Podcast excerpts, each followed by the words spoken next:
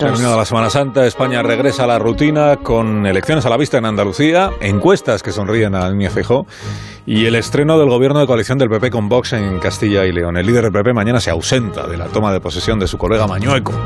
Le pregunto a Fernando Onega qué le parece este gesto de Feijóo. Fernando, buenos días.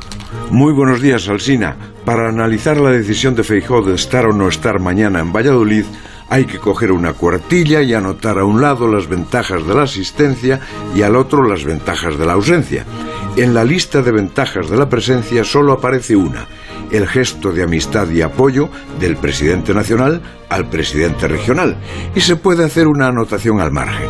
Esa amistad y ese apoyo se pueden expresar y se expresaron de otras muchas formas. Estar allí es manifiestamente prescindible.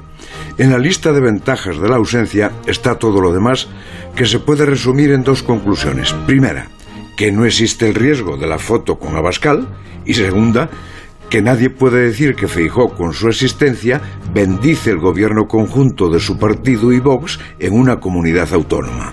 No bendice la coalición ni la cesión de poder muy importante que hizo el señor Mañueco.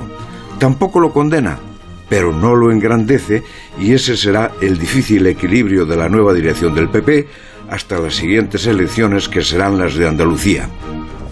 Con ello, no hará callar a la izquierda que reproche el pacto a Feijó como si él lo hubiera firmado, pero envía un mensaje de distancia al resto del país. La disculpa de la reunión con agentes sociales, con los sindicatos, no es un prodigio de imaginación, pero sirve para echar una mano.